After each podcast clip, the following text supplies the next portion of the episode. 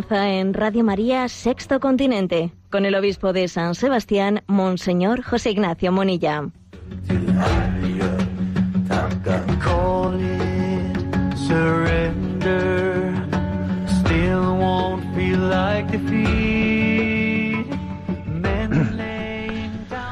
Un cordial saludo a todos los oyentes de Radio María. Un día más, con la gracia del Señor, nos disponemos a realizar este programa llamado Sexto Continente que lunes y viernes realizamos en directo aquí en Radio María. Bueno, hoy es 30 de julio, víspera de San Ignacio, víspera de San Ignacio de Loyola, que bueno, pues es santo patrono de nuestra diócesis de San Sebastián y quisiera pues pediros a todos una oración especial por esta diócesis, también por la de Vizcaya, que también tiene como patrona San Ignacio, y por todos aquellos que tenemos a San Ignacio como patrono tanto personal como patrono de tantas órdenes religiosas, no comenzando por la compañía de Jesús. En todo amar y servir es el lema de San Ignacio de Loyola y quisiera que también fuese eh, pues el leitmotiv de, de este programa de Sexto Continente, en todo amar y servir, de la propia Radio María. Bien, voy a hacer una, evocación de, un aniversario que coincide con este día de San Ignacio. Mañana se van a cumplir, día de San Ignacio, 25 años de la muerte del rey Balduino.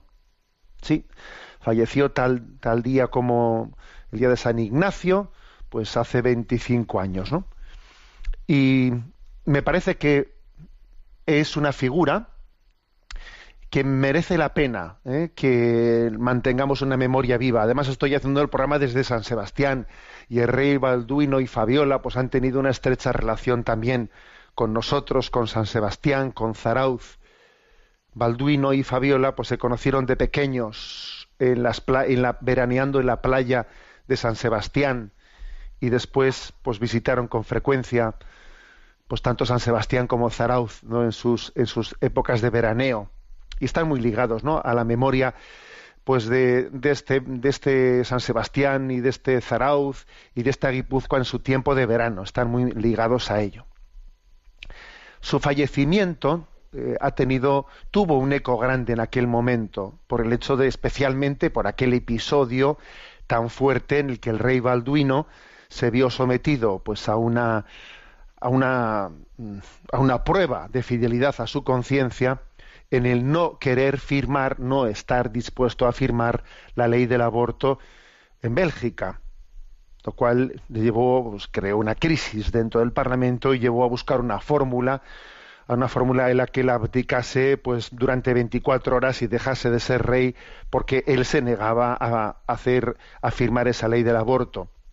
Y claro, eso eso es un eso fue un campanazo, ¿no? Un campanazo a la, a la conciencia de los políticos, muchos de los cuales se dicen cristianos y, y son y son capaces de firmar todo lo que tantísimas cosas contrarias a sus propios principios porque entienden que como estoy en la en un puesto de vida pública mis convicciones cristianas tengo que dejarlas para el ámbito privado y en la vida pública yo no puedo mezclar mis convicciones mi conciencia con la vida pública. Claro y así nos va cuando alguien dice que no quiere, entre comillas, mezclar ¿no?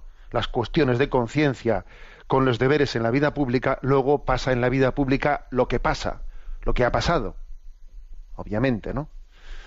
Que hacemos una política sin conciencia. Fue un aldabonazo ¿eh? aquella decisión de Balduino de decir yo mm, no firmo esa ley, mi conciencia no me lo permite. Y curiosamente el pueblo belga, estaba a favor del aborto, sin embargo, sin embargo miró con mucho respeto a su rey eh, y vio en él un hombre honesto que, que tenía, que como era dueño de su voluntad, era al mismo tiempo esclavo de su conciencia. Claro, en Balduino el pueblo vio un rey austero, un hombre comprometido con los más desfavorecidos, un hombre que, que no tenía un, estilo de, de realeza frívola, como después no pues se ha extendido ¿no? en, la, en la realeza y en los gobiernos y en los políticos europeos de frivolidad, ¿no? veían un hombre, por el contrario, austero, comprometido con las causas de los humildes, y claro, como veían a un rey dueño de su voluntad, que no se dejaba arrastrar, ¿no? Pues por todas las tentaciones que podía tener, pues estar en esos puestos, como veían un rey dueño de su voluntad, quizás intuyeron que ser dueño de su voluntad no podía, no hubiese sido posible si no hubiese sido esclavo de su conciencia. Y porque fue esclavo de su conciencia, pudo ser dueño de su voluntad. Y entonces el pueblo de, de Bélgica respetó tremendamente, ¿no? Respetó esa objeción de su rey que decía, pues mirad, yo tendré que dejar de ser rey. Siquiera si buscáis alguna fórmula, buscadla vosotros, pero y así se buscó esa forma de la abdicación. Fue un, un aldabonazo ¿eh? a las conciencias. Y obviamente, pues, ese ha pasado y es una de esas figuras que no se quieren mentar. ¿eh? No se mentan porque, a ver, de estas cosas no hablamos. ¿eh? Cuando resultan, claro, porque luego viene, vienen las comparativas. Y claro, las comparativas duelen. Aunque, aunque no se formulen explícitamente, pero claro, las comparativas duelen. Pero ahí está esa figura del rey, del rey Balduino y de Fabiola en una en un en, un matrimonio que no tuvo hijos, pero sin embargo que fue un matrimonio en medio de cruces y en medio de problemas, un matrimonio que cualquiera hubiese dicho, a mí me gustaría amarme así, amar así. A mí me gustaría tener un modelo de familia con ese amor, con ese cariño, con esa imagen de fidelidad que, es atrayente, ¿no? Ante el mundo y no otras imágenes que después pues hemos visto, ¿no? O sea, aquí podríamos hablar de, de referentes de la realeza y, y, bueno, pues es que este es un referente que el mundo quizás no quiere recordar, pero a mí me parece importantísimo recordarlo. Parece bastante más importante recordar este, este referente que otros que hemos, que hemos también recordado recientemente, bastante más importante me parece el del rey Balduino y el de su matrimonio con Fabiola. El día de su funeral, que fue, un funeral preparado con mucho esmero por Fabiola, eh, la homilía, el cardenal Daniels, pues mm, hizo una predicación verdaderamente implicada, ¿no? Implicada en la que calificó a Balduino de pastor de su pueblo, como el rey David. Aseguró que privilegió a los humildes, los pobres, los marginados y que dio la vida por los suyos hay fuegos que consumen y la caridad es uno de ellos, dijo en, la homilía, ¿no? La caridad le ha consumido. El cardenal dijo que el rey ha sufrido mucho, pero que gracias a sus sufrimientos la paz comunitaria no ha sido nunca perturbada gravemente. Fue un rey según el corazón de los hombres, pero sobre todo un rey según el corazón de Dios. Y continúa la humilía, muchos escribirán su biografía, escribiendo la historia de su reinado. ¿Descubrirán el secreto del rey? Porque él tenía un secreto, y que era Dios, al que amaba con locura, y por quien era tan amado de Dios. Y en la humilía mencionó la vida de oración del rey, su comunión diaria, su amor por la Virgen, sus lecturas evangélicas, sus penitencias, sí, sus penitencias. Y dice la homilía, un día vendrá sin duda en el que el secreto, el misterio del rey Balduino será desvelado. Yo lo espero. Entonces el mundo se llevará la mano a la boca con sorpresa. Como el centurión bajo la cruz, los hombres dirán, verdaderamente este era un hombre justo. También estaba ahí el cardenal Suenens, que más tarde confirmó estas palabras. Y dijo, y añadió, hay un secreto que el mundo conocerá un día. Bueno, pues mañana son 25 años de su fallecimiento. Eh, la verdad es que es un hombre que el mundo necesita, que el mundo necesita como referente. Ojalá también, ¿no? Pueda la Iglesia en algún momento proponerle como modelo de imitación, como modelo de santidad, ¿eh? porque fue un hombre que también murió en, en, olor de santidad. Y el mundo lo percibió así, ¿no? En medio de esta Europa que se secularizaba progresivamente y perdía sus raíces cristianas, ¿no? Y entraba a la deriva, como hemos visto en estos últimos 25 años. Bueno, disculpadme esta introducción un poco más larga de lo habitual del programa Sexto Continente.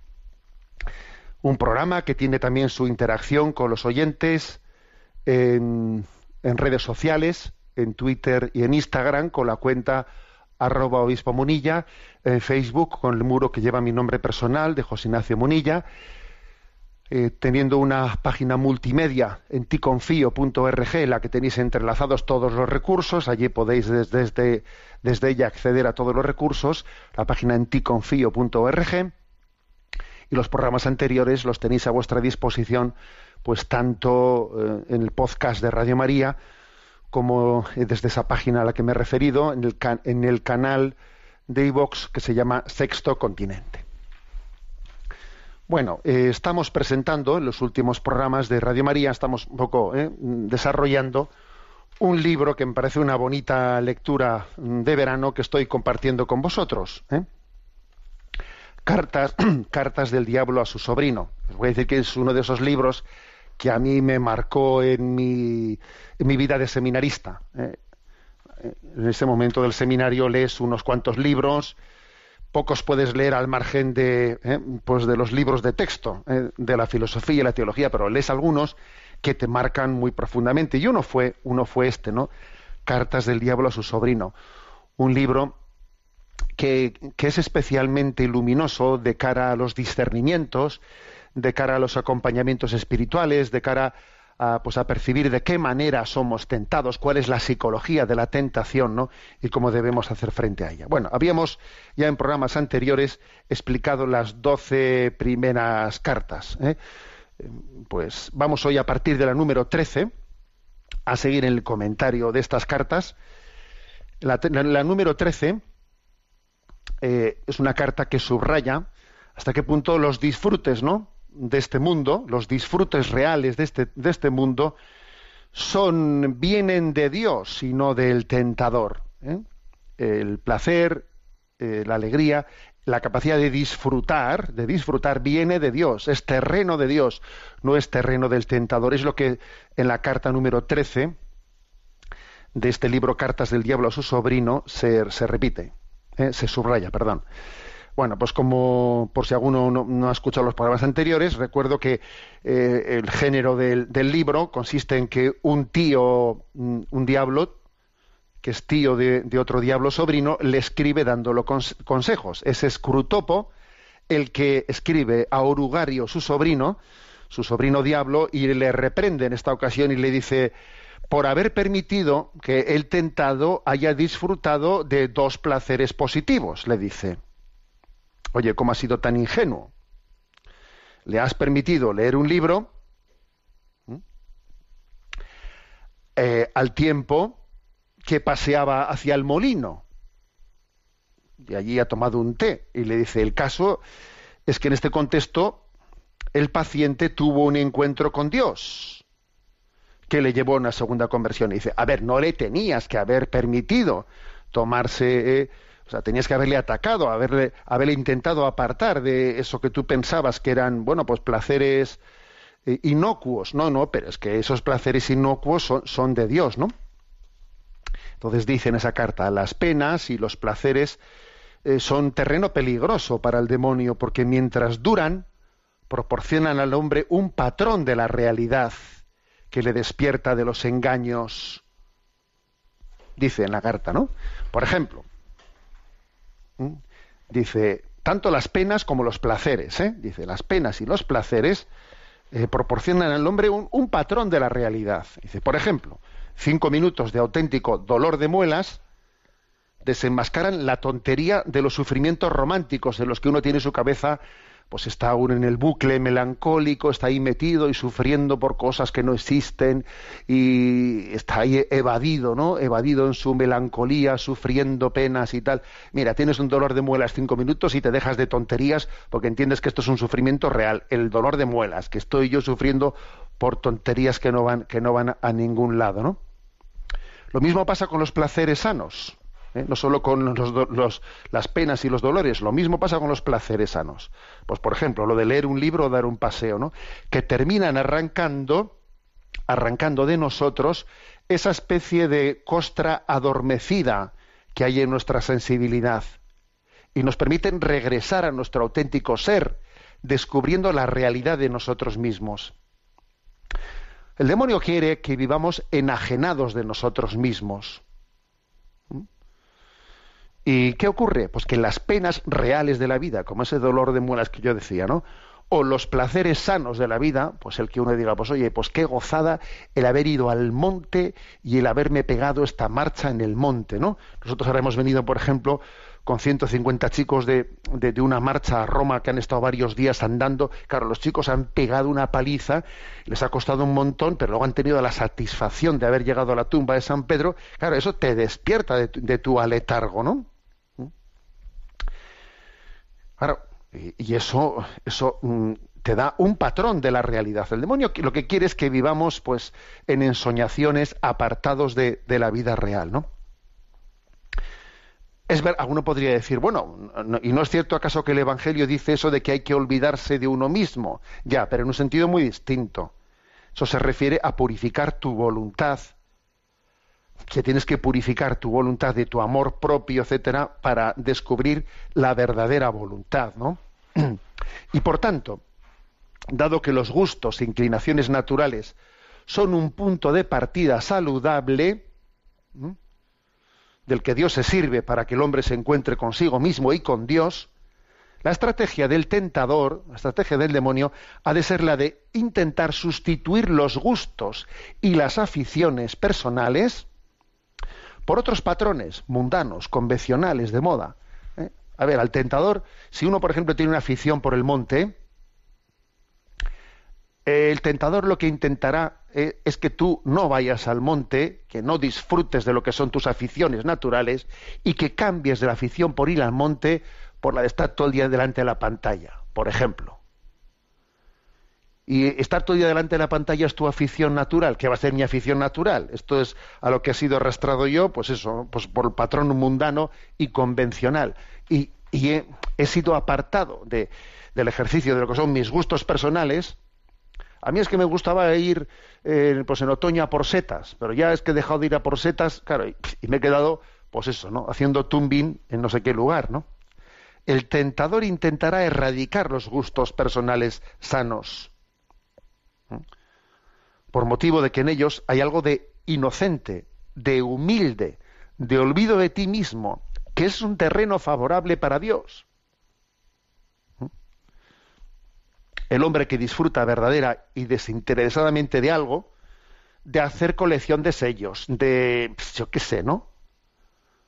Sin importarle un comino lo que digan los demás, este está un tanto protegido de las tentaciones mundanas y carnales, ¿no?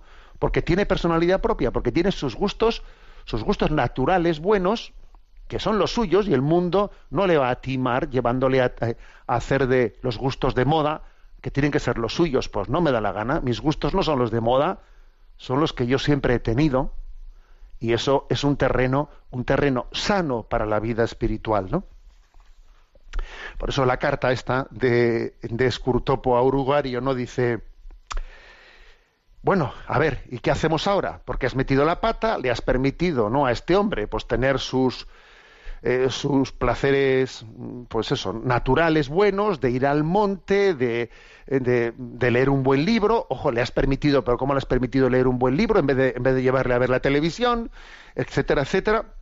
Y eso ha hecho que este hombre se, acerque a Dios, ¿no? Has cometido un error. Le dice, no, Scrutopo a Urugario, has cometido un error. ¿Qué hacer ahora? Y la respuesta es clara. Intentar que su conversión se quede en palabras y en propósitos.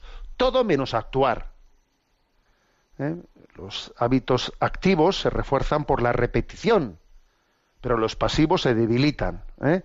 Por tanto, cuanto más tiempo sienta que se ha acercado a Dios sin llegar a actuar, menos capaz será ¿eh? de, de, que la conversión se, se madure.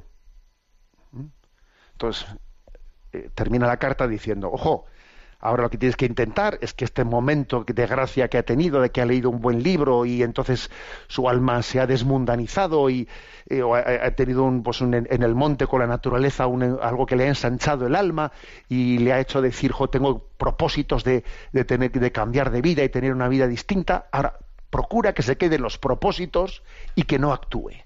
¿Eh? Que no actúe, que no dé pasitos concretos en esa dirección, que se le vaya el momento este que ha tenido que se, eh, que se le evapore. Bueno, esta es la carta número 13, eh, que como veis es una carta curiosa porque lo que viene a subrayar es que las aficiones naturales, personales de cada uno, son terreno de Dios. Y cuando alguien sabe, y estamos en verano, ¿no? Cuando alguien sabe cultivar las aficiones personales, no las mundanas, que te hacen creer que son tus gustos, no, esos no son mis gustos, ¿no? Las verdaderas aficiones naturales, ¿no?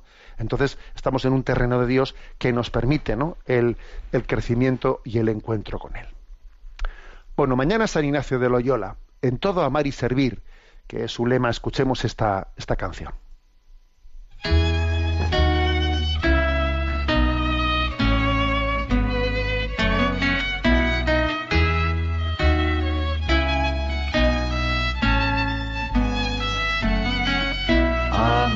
A ti, Señor, en todas las cosas y a todas en ti, en todo amar y servir, en todo amar y servir.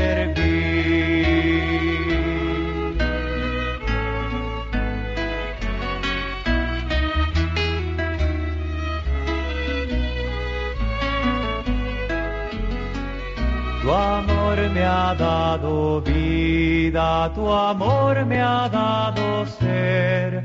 De ti me viene todo y a ti debe volver. Gustoso pues te ofrezco mi haber, mi poseer. Tu amor y gracia dame, de más no es menester a ti, Señor, en todas las cosas y a todas en ti,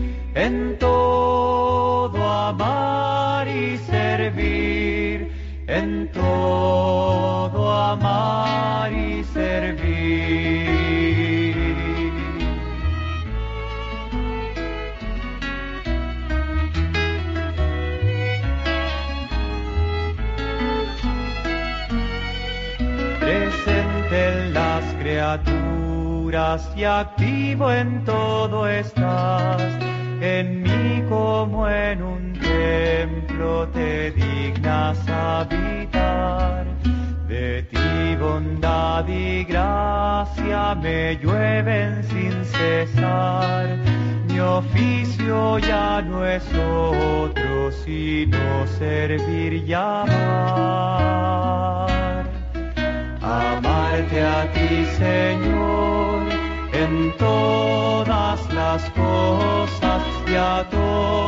todas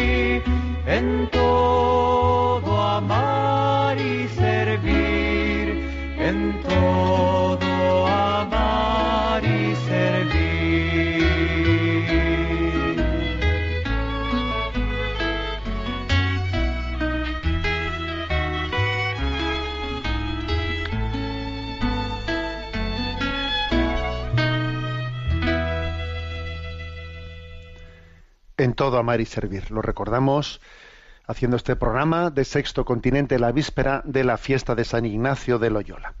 Bueno, estamos comentando las, algunas de las cartas del diablo a su sobrino, libro de C.S. Lewis, libro publicado en ese tiempo de la Segunda Guerra Mundial. La carta número 14 habla sobre la verdadera humildad. Eh, Scrutopo muestra su preocupación a su sobrino nuevamente, a Urugario, porque el convertido ha renunciado a las grandes, a las grandes formulaciones, esas con las que a veces se nos suele llenar la boca, de seré fiel a Dios para siempre, no le fallaré a Dios en nada, etcétera, ¿no?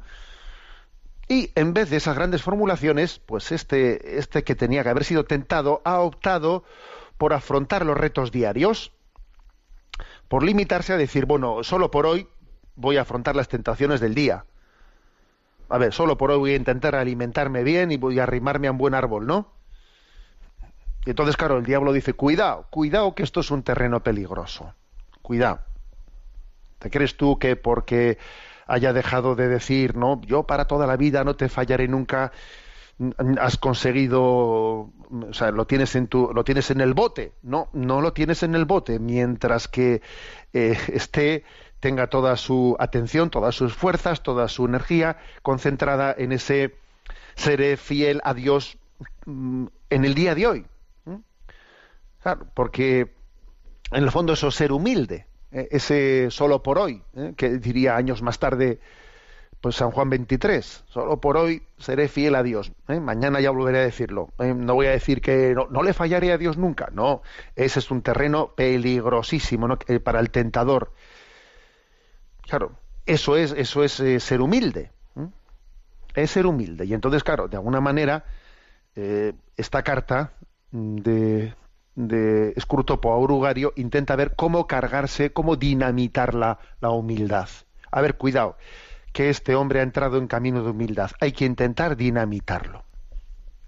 Por una parte, para luchar contra la humildad, una, pues, una estrategia puede ser la de intentar hacerle consciente a uno de que está comenzando a ser humilde a ver si le hago consciente de que está comenzando a ser humilde y así se corrompe su humildad.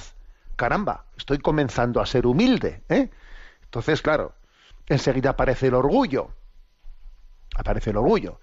Y entonces, si uno se da cuenta que le ha aparecido un poco de, orgullo, y entonces vuelve a hacer un acto de humildad, eh, pues el demonio vuelve a hacerte consciente de que tú eh, estás siendo humilde porque estás luchando contra el orgullo y entonces vuelve de nuevo eh, y dice y le dice escurto por y dice pero cuidado no te pases con, con este método no vaya a ser que él se despierte se despierte y se ría de ti se ría de sí mismo o sea se ría de ti de decir mira que esta es una, una jamada de tarro que me estoy montando que, que la humildad viene de Dios luego luego ojo eh dice sí hay, hay que hacerle consciente de que la humildad, de que está comenzando a ser humilde, para que el orgullo le pueda, pero sin pasarte mucho. No vaya a ser que así que, nos descubra, ¿eh? que nos descubra, le dice Escurtopo a Urugario, que es muy gracioso.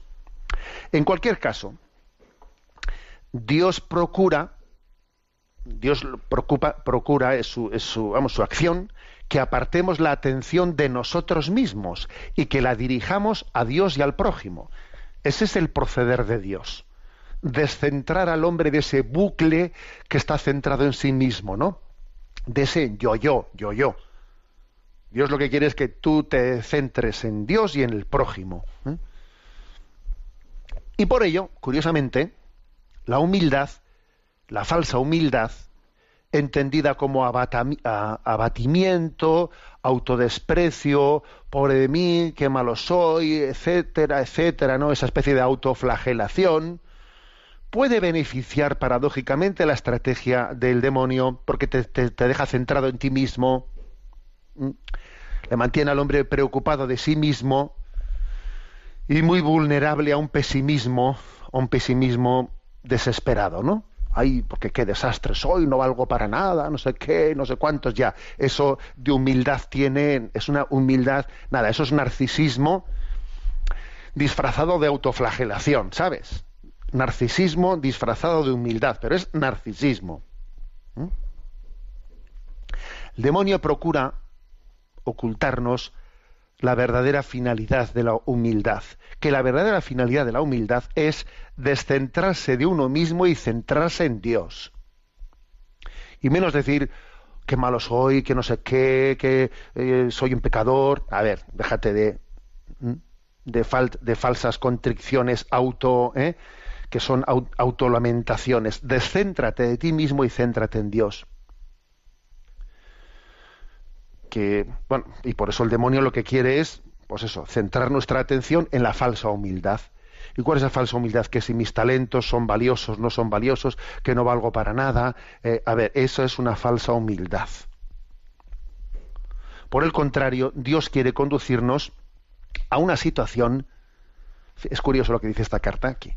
Dios quiere conducirnos a un estado de ánimo en el que podríamos construir la mejor catedral del mundo, sabiendo que es la mejor catedral del mundo, y alegrarnos de ello con la misma alegría que si lo hubiese construido otro. Toma ya lo que dice esta frase. Esto es lo que Dios querría. No que tú no reconozcas los dones de Dios, no, no valgo para nada, esto soy, soy, soy un pobrecillo, no, no, no, no, no. Dios lo que quisiera era, lo que querría sería, ¿no? Que tú construyeses la mejor catedral del mundo, además sabiendo que es la mejor catedral del mundo, no diciendo, vaya porquería hecho, no, no, la mejor catedral del mundo, y que te, que te alegres por ello con la misma alegría que si lo hubiese construido otro que si no fueses tú. Eso es lo que Dios quisiera. Dios aspira a que nos alegremos tanto de nuestros talentos como los del prójimo, o si quieres al revés, de los del prójimo como de los tuyos. Esta es la verdadera humildad. La otra es la falsa. No nos engañemos. ¿Mm? La táctica de Dios para acabar con nuestro amor propio animal, así dice, ¿eh? Amor propio animal, la táctica de Dios es centrarnos en que Dios nos quiere incondicionalmente de forma irrepetible. A ver, que tú a Dios no tienes que demostrarle nada para que Él te quiera, que Dios te quiere incondicionalmente. ¿Eh? Lo cual supone que te descentres en el dilema de que si mis talentos valen mucho, valen poco, que si soy mejor que este, que el otro es mejor que yo, hay, déjate de ese lío, déjate de ese lío, que Dios te quiere incondicionalmente, hombre. ¿Mm? Entonces, ojo con la vanagloria y ojo con la falsa modestia, que por un lado y por el otro, en el fondo es falta de humildad. A ver, que Dios te quiere incondicionalmente como eres, que no tienes que demostrarle nada ni tampoco a los demás, por supuesto, ¿no? Que te quieren, que te deben de, de, que deben de aprender a quererte y tú a ellos en Dios. Y para ello, ¿no?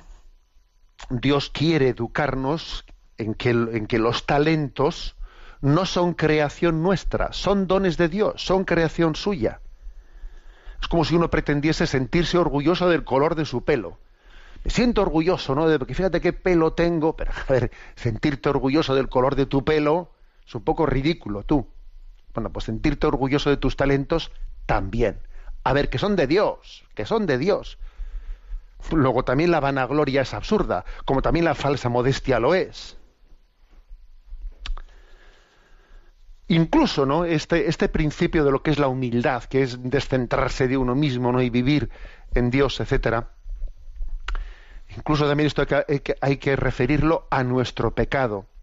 Dios no quiere que estemos absurdamente centrados en el pecado. Venga dándole vueltas como el molinillo, ¿no? A lo que hice, a lo que hice, a lo que hice, que no me lo perdono, que no me lo perdono, que no me lo perdono. A ver, ese no es el arrepentimiento verdadero, sino que Dios quiere que una vez arrepentidos le miremos a Él y tira para adelante. No pon la mano en el arado y no mires atrás. Y no estés ahí eh, y, no te quedes atrapado en los pecados del pasado que es una falsa humildad, que es una falsa humildad, que es estarte continuamente mirando a ti mismo, ¿no? La verdadera humildad es, es, el olvido de uno mismo y es mm, centrarnos pues, mirando a Dios y mirando al prójimo, ¿no? Bueno, como veis, una carta, la número 14, que acabamos de explicar, muy potente y muy luminosa para la vida espiritual. Y en conjunción con ella viene la carta siguiente, la carta número 15, ¿no? muy, pues muy similar, o sea, muy complementaria de la anterior, que nos ayuda, o sea, que nos introduce en la importancia de vivir el presente, vivir el presente. El contexto de la carta es que, por lo visto, pues había acontecido, os recuerdo que las cartas del diablo a su sobrino estaban escritas en un periódico eh, en un periódico inglés en plena Segunda Guerra Mundial. Y por lo visto, cuando se fue a, publicar esta carta, había como un cierto, un pequeño respiro en la Segunda Guerra Mundial, ¿no? Entonces escribe Scurtopo a Urugario y le dice, mira, esto de los respiros ¿eh? Suele ser un momento propicio, un momento propicio para la tentación. Porque tanto el temor angustioso como la confianza ingenua son estados deseables para el tentador. Cuando estamos en un momento de crisis, ¿no? Ese momento de angustia es propicio para el tentador. Cuando estamos en un momento de respiro, que fácilmente surge una, una, falsa confianza, una falsa seguridad, ¿no? Como si no hubiese peligros, también es un terreno propicio para el tentador. Dios quiere que los hombres estén atentos a dos cosas. A la eternidad misma y al momento presente. Son los dos terrenos en los que Dios quiere centrar el corazón del hombre, en el cielo y en el momento presente. Porque, dice la carta con una expresión eh, buenísima, dice, el presente es el punto en el que el tiempo coincide con la eternidad. Eh, repito esta frase, el presente es el punto en el que el tiempo coincide con la eternidad. Solo en el presente la libertad y la realidad nos son ofrecidas. A ver, en este momento a mí la verdad se me está ofreciendo en el presente. La libertad para, para elegir ante esa realidad se me está ofreciendo en el presente. Lo otro, lo otro, ni tengo libertad para lo que no sé qué será, ni tampoco en este momento se me está diciendo lo que será. ¿eh? Es decir, que Dios quisiera que el hombre viviese, por una parte, meditando en la eternidad, meditando en la unión eterna con Él o en el peligro de la separación de Él, la perdición eterna, y al mismo tiempo que viviese mirando al presente, ¿no? Atento a obedecer en el momento presente la voz de su conciencia, abrazando la cruz del momento presente, dando gracias a Dios en cada situación por los dones que me está dando. Eso es lo que Dios le. Ese es el terreno de Dios. Eso es, eso es, digamos, el escenario en el que Dios ha pensado que nos santifiquemos. Atentos a la eternidad y atentos al presente. ¿Mm? Y la tarea del tentador, por el contrario, es alejar al hombre de lo eterno y de lo presente. ¿Y para ello qué hace el tentador? Pues tienta al hombre a vivir del pasado, nostalgias, cosas que fueron, que podían haber sido de otra manera, si esto hubiese sido así, si esto hubiese sido allá, ¿no? Agua pasada no mueve molino, pero el tentador te intenta llevar al pasado. Pero incluso dice, la, dice y aún y todo no me gusta mucho el pasado, dice, porque eh, tiene el peligro de que en él existen datos reales casi prefiero tentarle a la gente con el futuro más que con el pasado. Y por ello la estrategia principal del tentador es llevarnos a vivir del futuro, porque nos hace pensar en cosas irreales. Y dice una frase que es buenísima, ¿no? Dice, el futuro es lo menos parecido a la eternidad. Es lo menos parecido a la eternidad. Mientras que el presente está totalmente iluminado por los rayos de la eternidad. Entonces, el demonio, ¿cuál es su estrategia? Ahora venga, llevarte a pensar en las grandes cosas, ¿no? Fíjate, la Segunda Guerra Mundial, las grandes idolatrías son el nazismo, vamos a conseguir una Europa, mm, pues un, reino milenario, ¿no? Con la raza pura y no sé qué. Y el comunismo, pues intentaremos hacer una justicia, o sea, vamos a construir un paraíso terrenal de justicia. Estas grandes idolatrías han tentado con la ensoñación del futuro. Y claro, pues para, ¿eh? para construir pues un futuro por una, una sociedad ideal, se justifica cualquier barbaridad en el presente. el demonio ha tentado, ¿no? De falsear, de soñar con el futuro para llevar a la humanidad a la perdición. Fijaros, es que estas cartas están escritas en la Segunda Guerra Mundial y no hemos cambiado tanto. Y no en vano, casi todos los vicios tienen su raíz o su apoyatura en el futuro. Casi todos los vicios, ¿eh? La gratitud y el amor, que son virtudes obviamente, miran al pasado y al presente. Pero los vicios miran al futuro. El miedo, la avaricia, la ambición. O sea, fíjate bien, las tentaciones están apoyadas en lo que pasa en el futuro. Y, sin embargo, las virtudes están apoyadas en el presente y en todo caso en el pasado. La gratitud, el amor al momento presente. Y en esta carta, pues Scrutopo le dice a Orugario, incluso con la lujuria pasa lo mismo, ¿eh? Algunos se podría creer equivocadamente que la lujuria busca el placer del presente. Pero para cuando llega el placer, el pecado ya ha pasado. El placer es sólo la parte del proceso que el tentador, que el demonio lamenta y que excluiría si pudiese hacerlo. Pero el placer no viene del tentador, viene de Dios. Y por eso es una experiencia del presente. Por el contrario, el pecado de lujuria miraba al futuro pretendía buscar un tubo de escape compensatorio de un presente que no vive gozosamente.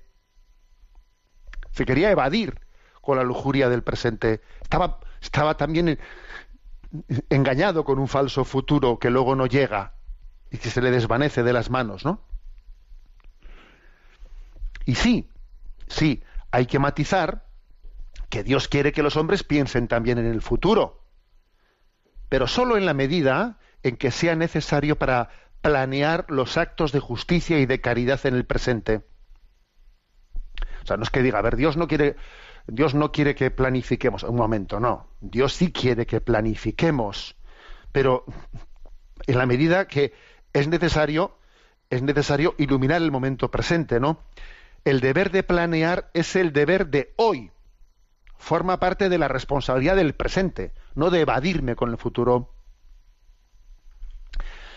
Dios no quiere que los hombres den al futuro su corazón, ni que pongan en él su tesoro.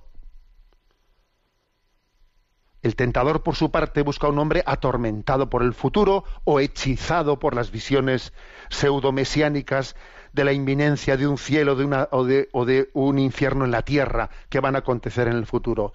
Y Dios te dice, oye, solo por hoy tú vive en el momento presente la gracia que yo te doy el tentador pretende que sacrifiquemos el presente en el altar del futuro. La cosa es que el tentado esté lleno de inquietudes y de ilusiones alienantes, ¿no? Y sin embargo, Dios te dice, tú vive en mi presencia eh, este momento, confía en mi gracia, yo estaré contigo. Claro, por lo tanto, fijaros bien, ¿no? Esta carta, esta carta que hemos que hemos subrayado.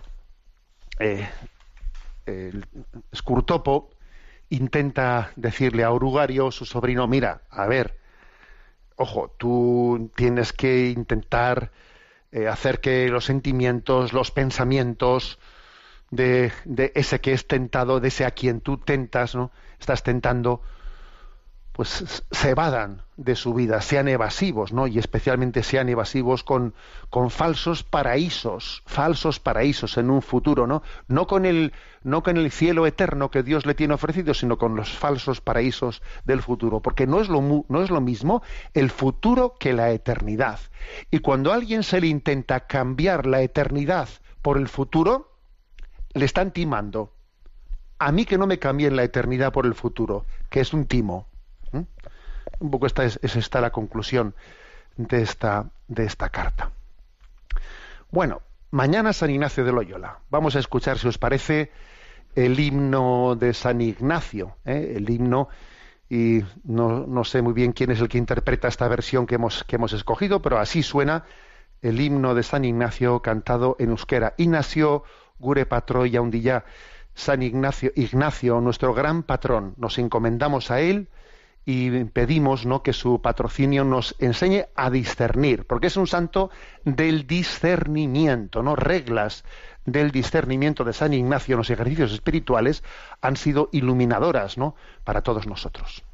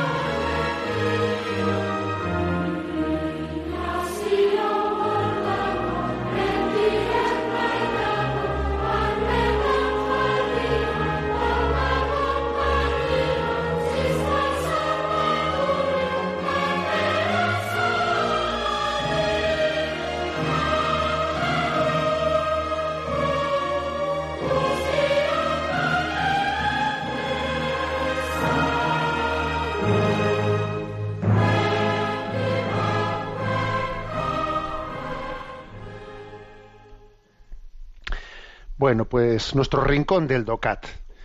Tenemos el punto 69 y dice de la siguiente manera. Eh, estamos entrando en, una nueva, en un nuevo apartado que es un, en un excurso dentro de, de este apartado sobre la persona humana, que es el de la persona en la bioética. Y la primera pregunta, 69, es, ¿de qué trata la bioética? Y responde, la palabra bioética, que está formada por las palabras griegas bios, igual a vida, y ethos, ethos, costumbre, uso, buenos hábitos, es la doctrina del buen trato a todos los seres vivos. La bioética no solo es una ética del medio ambiente, en la que se investiga qué especies se han de conservar, qué entornos se han de proteger o cómo frenarse el cambio climático. Una bioética acertada debe convertirse también en una ética del hombre, ya que la dignidad de la persona no se cuestiona únicamente en cuestiones de investigación genética o en los casos de eutanasia se puede suscitar, perdón, se puede suicidar uno o matar a otro ser humano ante un gran sufrimiento? En el nacionalsocialismo se creó la expresión vida indigna de ser vivida. Ojo, ¿eh? Dice, en el nacionalsocialismo se creó la expresión vida indigna de ser vivida, que sirvió para que los nazis se creyeran, con sus crímenes, dueños de la vida y de la muerte. El hombre, sin embargo, es persona desde su concepción y por ello desde ese momento tiene los mismos derechos que el resto de personas. Nadie tiene el derecho de privarle de la dignidad que Dios le ha regalado. Nadie puede violar la integridad de otro ser humano, ni por fines de la investigación, ni porque sea mayor, nonato, minusválido, o porque esté enfermo o demente. La dignidad de la persona es el auténtico fundamento de los derechos humanos, así como la justificación del orden político. Bueno, como digo, es un excurso dentro de este apartado en el que estamos sobre mm, la dignidad de la persona, el que el DOCAT hace ahora sobre la bioética. Bioética, eh, pues es la ética de la vida. Pero claro, una cosa que dice este punto 69 es que, ojo, ojo, con hacer una bioética pues hablando de la ecología en genérico, hablando de la naturaleza, hablando de los animales, vamos, lo típico hoy en día, ¿no? Lo típico, sin hacer una, sin incluir en una bioética, sin incluir en ella al, al ser humano. O sea, una ecología humana, lo que, lo que en alguna ocasión, ¿no? También el propio Papa ha dicho, ojo, ecología sí, pero ecología humana, porque paradójicamente hay una ecología ideologizada, ideologizada que, que deja la dignidad del ser humano a un lado ¿eh? Y habla pues de la extinción de los animales del trato del trato a los animales de los derechos de los animales etcétera pues olvidando olvidando obviamente que existe una dignidad del hombre que es que es plena que es absoluta ¿eh?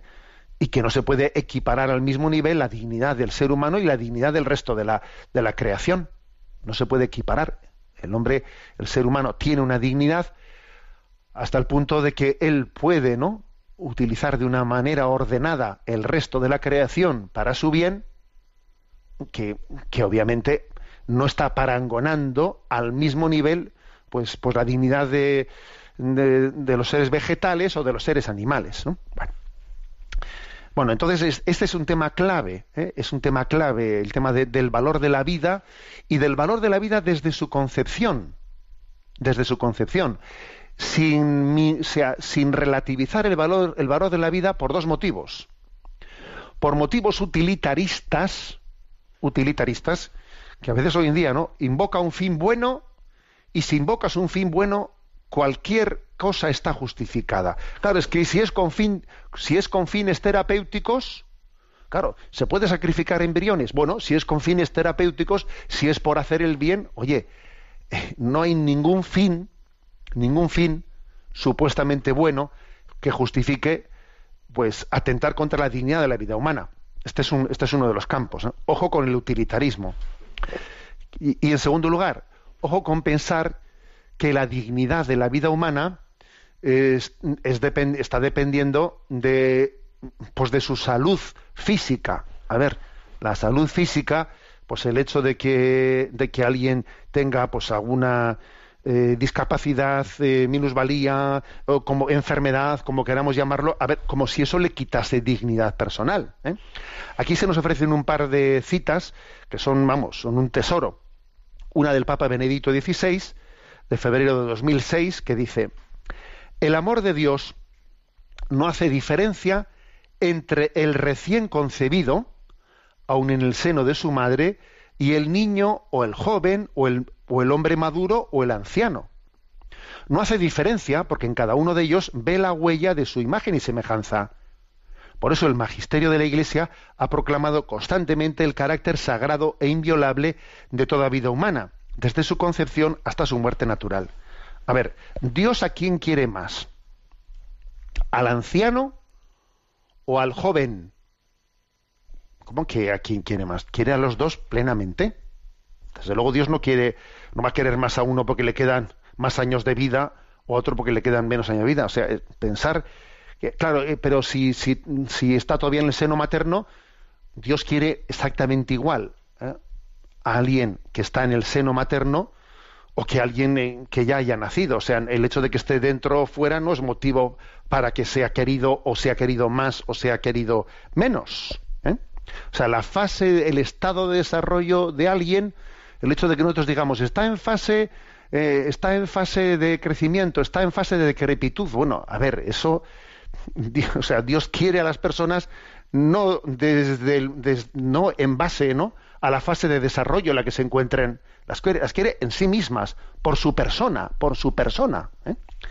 Y luego, el, segundo texto, que también es digno de marcar, que está en la encíclica Evangelium Vitae de San Juan Pablo II, en el punto 60 de esa encíclica, dice, en realidad, desde el momento en que el óvulo es fecundado, se inaugura una nueva vida que no es la del padre ni la de la madre, sino la de un nuevo ser que se desarrolla por sí mismo. Jamás llegará a ser humano si no lo ha sido desde entonces. A ver, es que jamás llegaremos a tener dignidad humana, a ser personas humanas, si no la hemos sido desde el principio. ¿Cuándo va a empezar una ser persona humana? ¿En el parto? Eso es absurdo que el momento en que se corta el cordón umbilical, ahí de repente comienza la persona. Es absurdo. Si no ha sido persona desde el principio, no lo será nunca. Esta es una afirmación de San Juan Pablo II inolvidable. Bueno, disculpad que tenemos el tiempo cumplido. Intentaremos eh, reservar en programas próximos más tiempo a, a las preguntas de los oyentes. La bendición de Dios Todopoderoso, Padre, Hijo y Espíritu Santo descienda sobre vosotros. Alabado sea Jesucristo.